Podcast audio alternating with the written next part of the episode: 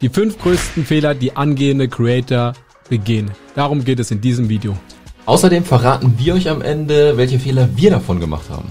Und wenn ihr euch fragt, wie wir mit weniger als 1000 Subs euch Tipps zur Creator-Szene geben können, dann bleibt bis zum Ende, wir verraten es euch.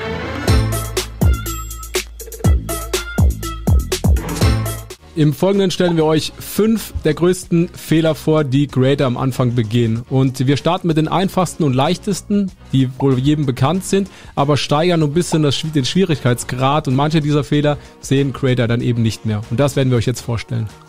Genau, wir gehen so ein bisschen äh, die verschiedenen Punkte durch. Wir erklären erstmal so ein bisschen, wo dieses Problem halt überhaupt liegt, ein Beispiel und was unsere Empfehlung ist, vielleicht dieses Problem dann halt auch zu bewerkstelligen hinterher auch. Und am Anfang ist es so, und äh, das ist am Anfang, sind die Startängste, die wir haben. Wenn man dann halt wirklich loslegt, man prokrastiniert, man hat dieses Imposter-Syndrom, man vergleicht sich halt auch immer wieder mit anderen und denkt dann vielleicht auch so ein bisschen von wegen, oh, die sind schon so gut, wie kann ich das denn machen? Lohnt sich das überhaupt noch anzufangen? Lohnt sich das zu machen, was wir beide hier machen? Denn es gibt ja schon so, so viele Leute da draußen, im deutschsprachigen Raum jetzt nicht so viele, deswegen machen wir das ja auch zum Beispiel. Aber man denkt natürlich daran. Ja, vor allem dann halt auch die Prokrastination. Man weiß genau, man sollte vielleicht Videos aufnehmen, aber man macht alles andere, anstatt diese Videos halt aufzunehmen. Ein gutes Beispiel, was wir jetzt erlebt haben, ist, ich sollte die Webseite sozusagen kreieren und für die Webseite habe ich circa zwei Monate gebraucht, weil ich einfach mit verschiedenen Designs rumgespielt habe, Farben und so weiter. Und du hast einfach gesagt, machen. Und äh, nichtsdestotrotz, ich habe irgendwie zwei Monate da rum, rumgetunkelt und versucht, irgendwas zu machen. Und äh, am Ende kam mir zum Entschluss, nicht so gute Webseite und du hast nach einem Tag das Ding hochgeladen und äh, fertig war die Geschichte. Ja, das ist so ein, ähm, bisschen, wo wir gleich ja auch noch ein bisschen drauf zu sprechen kommen. Ne? Wir kommen ja aus unterschiedlichen Welten, was das Business-Technische angeht. Und da kommen unterschiedliche Denkweisen vorher, was aber auch wieder ganz gut äh, zusammenspielt halt auch, ja, äh, sprechen wir gleich noch drüber. Und da ist es dann halt einfach wirklich so, ich gucke, wie kann man es schnell machen, wie kann man es einfach machen und für unseren creatorsnippet.de, könnt ihr übrigens abonnieren, ja, kann man einfach Bestellformular, ein schönes Bildchen, fertig anmelden und gut ist. Ja, gar kein großartiges Design machen. Okay, jetzt abschließend zur Frage, um die Startängste zu bewältigen. Was sind unsere Empfehlungen, Sascha? Genau, ähm, einfach starten, get going. Ja, das bedeutet, so viele Videos raushauen, wie geht. Wir haben, glaube ich, fünf Stück am Anfang aufgenommen, bevor wir überhaupt was veröffentlicht haben, damit wir auch ein bisschen Backup haben, weil damit wir nicht so sagen, oh, jetzt haben wir das Video, jetzt müssen wir das nächste machen und wieder das nächste und wieder das nächste, sondern wir haben uns eine kleine Bibliothek oder Videothek aufgebaut an, an Material, was wir veröffentlichen können und das hat uns auch am Anfang ein bisschen Druck genommen auf jeden Fall, würde ich sagen. Das ist genau das Wichtige, ne? Du hattest gesagt, fünf Videos aufgenommen. Am Anfang geht es gar nicht darum, dass das Video perfekt ist und auch wieder auf das Beispiel mit der Webseite einzugehen. Mhm. Das habe ich dann auch durch dich kennengelernt. Es ist nicht so, dass du da das perfekte Setup brauchst, das perfekte Format. Es muss, sag mal, die Grundbedingungen müssen stimmen, wie Sound, Videoqualität muss auch passen. Aber sobald das steht, Skript schreiben und einfach rausschicken. Bei Longform-Format ist es halt eben Skript ja. und bei Shorts einfach eine Idee machen, die vielleicht ein bisschen vorformulieren, aufnehmen und hochladen. Gar nicht, ne? Das kann man ganz einfach starten, holt sich vielleicht für 100 Euro ein, ein USB-Mikrofon und legt dann einfach los und eine Kamera für, weiß ich nicht, 500 Euro und filmt dann halt einfach. Ja, mittlerweile hat jede Kamera irgendwie HD-Qualität, muss nicht 4K sein einfach loslegen und dann halt auch machen. Gut, perfekt. Dann gehen wir weiter mit dem zweiten Thema, nämlich kein, ja, wir haben es mal bezeichnet, ähm, Laserfokus. Was steckt dahinter? Und äh, ist auch ein wichtiger Punkt. Gerade am Anfang neigen Creator dazu, sich zu vielen Themen zu widmen. Ne? Ein mhm. einfaches Beispiel ist immer, welche Hardware. Es gibt 28.000 Mikrofone, man kann sich jetzt 50.000 Reviews anschauen, aber am Ende vom Tag produziert das keinen Content. Das gleiche gilt auch für Software mit zum Beispiel den ganzen Editing-Tools, DaVinci, Final Cut, Adobe. Am Ende vom Tag nimmt eins und fangt an. Also, das ist ein Problem und wir haben ja ein gutes Beispiel rausgesucht. Welches ist das? Ja, zum Beispiel Mr. Beast. Ja, er könnte wirklich ja alles wirklich machen, weil er hat das Geld, er hat die Reichweite. Aber wie wir halt gesehen haben, er konzentriert sich auf zwei Dinge. Und das erste Ding ist einfach sein, sein Motor.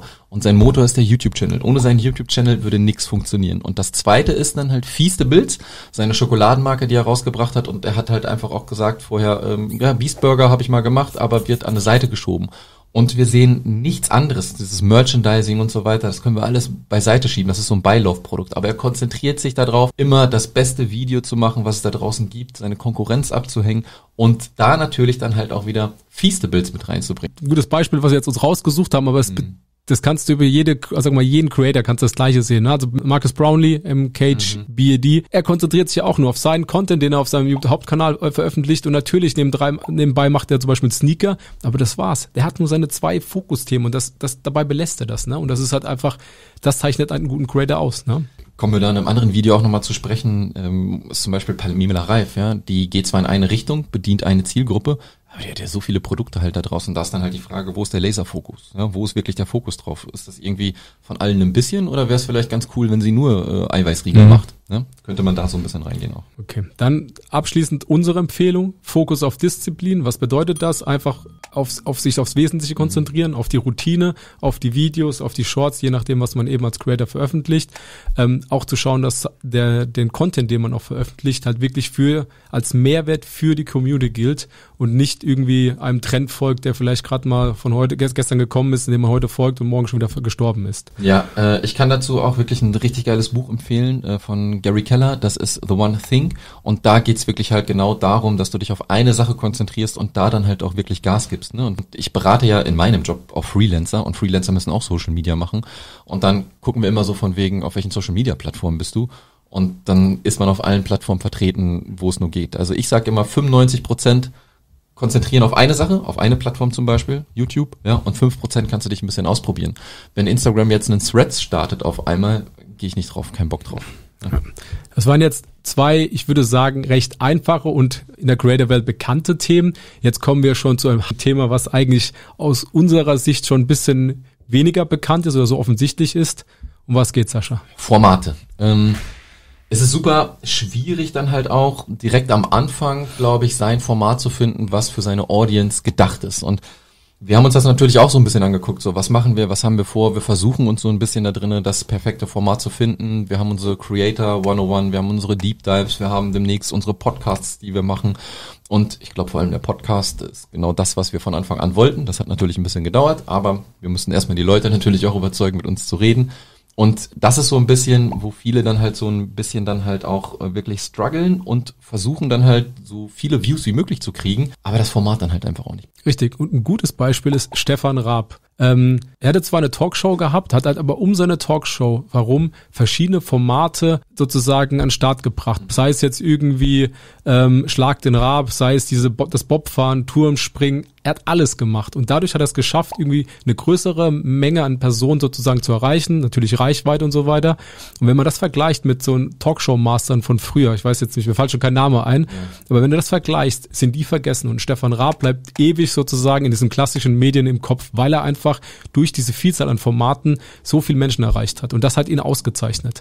Glaube ich wirklich, wie du sagst, mit, mit diesen Late-Night-Shows, Stefan Raab ist einfach wirklich im Kopf geblieben, weil er diese verschiedenen Formate dann auch hatte und aus unserer Sicht ist das so, und das sagen auch ganz viele YouTube-Experten und selbst der, ich glaube, der CEO war es von YouTube, sagt selbst, das Format, welches du eigentlich machst, ist egal. Hauptsache, es holt eine Zielgruppe halt wirklich ab. Ja?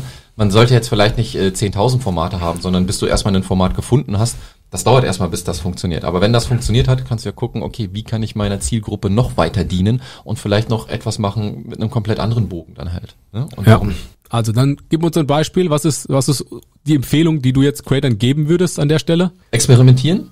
Ähm, geht auf jeden Fall raus mit dem, was ihr euch vielleicht denkt. Meistens ist das, was wir als Creator denken, gar nicht das, was die Zielgruppe halt haben möchte. Aber dafür müssen wir, was wir am Anfang gesagt haben, diese Schlagzahl an Videos halt rausbringen, wo wir uns experimentieren können, in die Analytics reingehen können und wenn man es schon schafft, eine, eine Community leicht aufzubauen, kann man diese auch ganz einfach befragen. Das ist ein super Mittel einfach, um herauszufinden, von wegen, magst du den Content, magst du den Content nicht, was könnte ich besser machen, was willst du sehen? Und ab und zu kommen da halt Sachen raus, wo wir als Creator vielleicht gar nicht dran gedacht haben, das mhm. zu tun. Und daraufhin können wir dann halt wieder auch wieder Formate entwickeln.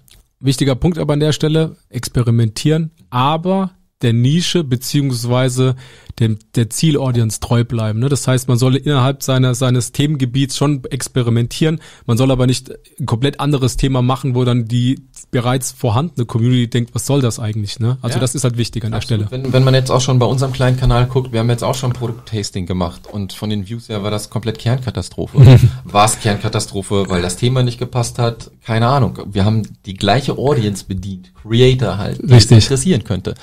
Werden wir demnächst wieder ein Produkttasting machen? Ich glaube nicht. Vielleicht mit einer Million Subs, aber Genau. vorher nicht. Mal, ne? Ja, gut. Okay. Gut, das war ein Thema, was, wie gesagt, oder ein Anfängerfehler, den vielleicht gar nicht so viele auf dem Schirm haben. Ähm, der nächste Punkt ist auch bekannt, aber vielleicht gar nicht so, ich würde sagen, äh, von der Bedeutung her gar nicht so ganz, äh, nicht so weit oben bei den Creatern. Um was geht's? Der erste Eindruck zählt. Und zwar ist es so, vor allem halt auch im Shortform-Content-Format, äh, du hast drei bis fünf Sekunden irgendwie. Und gerade durch diesen, äh, durch diesen Shortform-Content ist diese Aufmerksamkeitsspanne von uns allen irgendwie noch schneller. Das geht alles zack, zack, swipe hier, swipe da und Richtig. so weiter. Und das bedeutet, wenn man Content erstellt, egal ob es Video-Content ist, ob es Audio-Content ist, ob es Text-Content ist, das sieht man ja auch bei LinkedIn, ist zum einen die Hook super, super wichtig. Deswegen sollte die Hook, der Anfang eines Videos, eines Textes immer reingehen und versuchen dann halt auch wirklich den Zuschauer und den Leser abzuholen. Und wie wir eben schon gesagt haben, ist das, was wir vorhaben, in nächster Zeit, in den nächsten Monaten dann halt auch wirklich zu verbessern, damit wir das wirklich richtig gut meistern. Ja, und gute Beispiele hierfür sind Yunus Saru mit seinen TikTok-Videos, der das halt wirklich ausgezeichnet macht. Seine ersten, sag mal, diese, der, der erste Eindruck oder sein Frame, den er da erstellt, ist halt unglaublich, weil du da direkt aus dem Kontext versteht, um was es geht und gleichzeitig schafft er so ein bisschen die Neugier. Und das ist halt einfach brutal. Haben wir auch ein Video dazu veröffentlicht, wenn ihr da reinschauen möchtet und einfach Verständnis dafür haben wollt, guckt da am besten rein. Ähm, anderes Beispiel ist ein Mr. Beast, der einfach ein eigenes Team hat, nur damit sie die Thumbnails und die Titels testen. Und äh, das zeichnet sich ja auch ab. YouTube hat ja jetzt das A-B-Testing rausgebracht, wie wichtig Thumbnail und der Titel ist. Und ähm, wie du es gesagt hast, das vermissen manche Creator am Anfang und dementsprechend ist es ein wichtiger Punkt. Zum Abschluss nochmal gesagt, wir konzentrieren uns auf die Hook. Unsere Thumbnails und Titel sind jetzt auch noch nicht das Gelbe vom Ei. Sie sind nicht schlecht, würde ich behaupten, dafür, dass wir das auch gerade erst so ein bisschen für uns so herausfinden. Aber wenn wir die Hook gemeistert haben, kommt vielleicht das Thumbnail. Ja. Und dann kommt vielleicht das Titel. Und dann holen wir uns vielleicht auch Leute, die das für uns machen, die das schon länger können, mit denen wir dann halt zusammenarbeiten. Ja, also immer Schritt für Schritt und auf jeden Fall ja von Anfang an die Hook äh, im Auge behalten.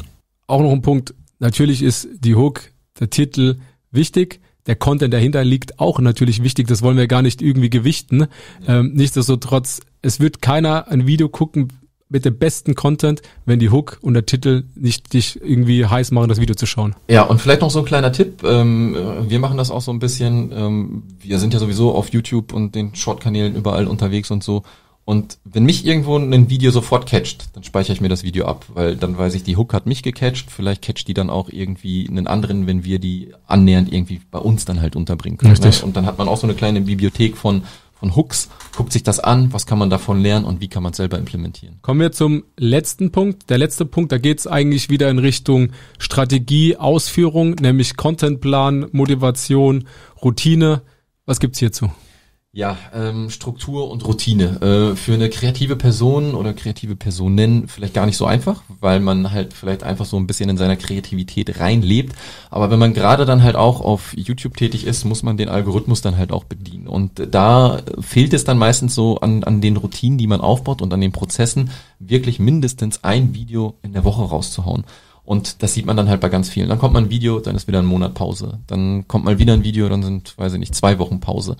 Das bringt einem nicht wirklich voran, weil der Algorithmus einen dann nicht zu schätzen weiß und man kann es eigentlich sein lassen. Also für YouTube speziell ein Video pro Woche muss auf jeden Fall rausgehauen werden, dass mal irgendwie mal ein Video nicht kommt und dann erst nach zwei, drei Wochen alles schön und gut. Ne? Aber man sollte versuchen, diese Kontinuität auf jeden Fall aufrechtzuerhalten. Ja, gutes Beispiel hierfür ist Mr. Beast hat 469 ähm, äh, Videos benötigt, um die eine Million Marke zu knacken. Und das zeigt einfach, und das ist auch das, was halt viele vielleicht auch nicht dann wo sie die Motivation verlieren. Ne? Am Anfang voll motiviert, zwei Videos pro Woche, merken dann aber, dass die Routine nicht stimmt, die, der Prozess dahinter stimmt nicht und schaffen es gar nicht mehr, den Content zu produzieren, wie du es gesagt hast. Und dann wird aus zwei Videos ein Videos, dann wird aus zwei- jede Woche ein Video wieder noch ein Monat, dann ein halbes Jahr und so weiter und so fort. Und schon hat sich das Ganze verloren. Und diese Kontinuität, die du angesprochen hast, die ist halt super wichtig. Und am Beispiel von Mr. Beast mit diesen 469 Videos zeigt sich das halt auch wieder. Ne? Unsere Empfehlung und was wir auch machen, ist einen Contentplan zusammen zu erstellen. Und das funktioniert am Anfang auch noch nicht wunderbar. Das ist auch ein Ding, was sich dann halt einfach entwickelt. Man sieht dann, funktioniert das, was man sich da zusammenstellt. Das heißt, äh, Ideen finden. Wann gucke ich mir die Ideen an? Ja, eigentlich, wenn ich auf YouTube unterwegs bin, ist für mich alles äh, Education-Content, aber halt auch, ich sammle Ideen. Ich gucke Content, der mich interessiert, wo ich vielleicht auch dann neuen Content zu machen kann. Ähm, wann schreibt man das Skript? Wann filmt man das Ganze? Wann schneidet man das Ganze? Wann lädt man das Ganze hoch? Das ist dann so ein Riesenapparat, wo man sich die Tage dann festlegt. Montag mache ich das um diese Uhrzeit, Dienstag dann und so weiter und mhm. so fort. Und man versucht dann halt im Laufe der Zeit da wirklich einen Prozess und einen Rhythmus zu finden. Klappt das alles hundertprozentig? Nein. Aber wenn man rankommt an diese 100 Prozent und wenn es nur 80 Prozent sind, ja, dann ist das auf jeden Fall schon mal der richtige Weg. Sondern wenn man einfach nur denkt, oh, mache ich heute mal das, okay, oh, morgen mache ich mal das, okay, dann kriegst du diese Routine nicht und dann hast du auch nicht die Kontinuität, wo die Videos veröffentlicht werden. So kommt zur abschließenden Frage. Wie viele dieser Fehler haben wir gemacht? Oh, ja, fang mal an. ich würde sagen, bis auf den Contentplan würde ich sagen, sind wir in alle dieser drei Themen so ein bisschen reingerutscht. Äh, äh vier Themen dann noch, die noch übrig bleiben. Also ich glaube, äh, das Thema Startängste, glaube ich, war, war bei mir viel größer als bei dir. Du kanntest schon das ganze Business, wie das funktioniert. Ich habe, glaube ich, prokrastiniert bis zum Anschlag. Das Thema Formate ausprobieren, ich glaube, da hatten wir eine, wir hatten eigentlich komplett anderes Vorhaben gehabt. Sind dann zum Entschluss gekommen, wir kommen, wir konzentrieren uns auf diese vier Formate, aber wir sind eigentlich gestartet mit eigentlich einem Format im Kopf. Ne? Also das hat sich dann auch irgendwie über die Zeit ergeben. Ich würde vielleicht sagen, äh, du kommst ja aus dem 9 to 5. Du warst noch nie selbstständig in der Hinsicht. Wir wollen mal von deiner äh, angehenden Pokerkarriere vielleicht ein andermal sprechen. ja.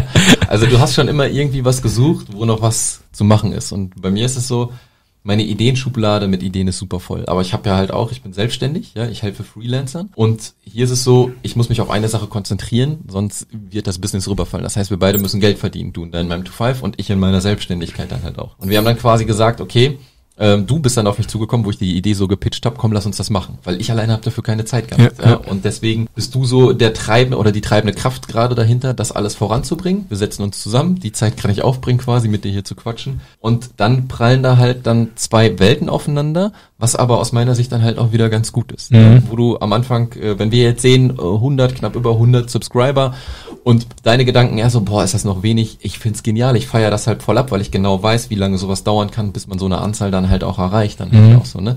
Und deswegen ist das auf jeden Fall schon mal ganz gut, dass wir aus unterschiedlichen Welten dann halt auch. Und damit nimmst du eigentlich schon die, die Antwort vor, vorweg, ne? warum wir glauben, eben Tipps ähm, für die Creator-Szene geben zu können. Zwei unterschiedliche Backgrounds. Mhm. Wir haben auch zwei unterschiedliche Ansichten, die vielleicht sehr krass sind, auch in dem, wie wir was ausführen. Nichtsdestotrotz starten wir beide bei Null und müssen halt gucken, wie wir das aufbauen. Und was wir ja sehen, wir machen ja die Fehler selbst, wie gerade angesprochen, ähm, können aber der Creator-Szene sozusagen auch unsere, unser Feedback geben zu den Punkten, die wir jetzt angreifen. Zum Beispiel, wie du es gesagt hast, der erste Eindruck zählt. Das ist jetzt gerade unser Fokus. Wir gucken, dass wir Thumbnail in den Griff kriegen, wir gucken, dass wir die Titel in den Griff kriegen.